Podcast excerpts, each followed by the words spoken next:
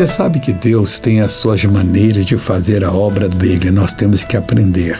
Israel tinha dois fatores. Tinha uma coluna de nuvem que protegia do calor abrasador, mas servia para guiá-lo. E também, por ela, Deus falava com as pessoas.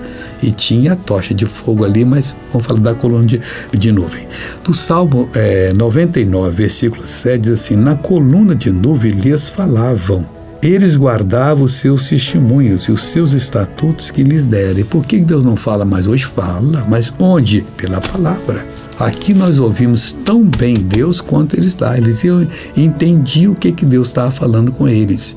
E eles então guardavam aqueles testemunhos. Amigo, nós temos que guardar tudo que Deus fala conosco. Agora eu vou orar, Pai. Eu oro por todos que estão suplicando pelo teu favor, pela tua ajuda.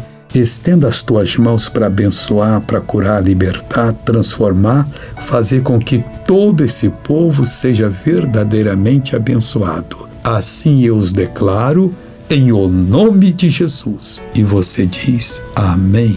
Graças a Deus.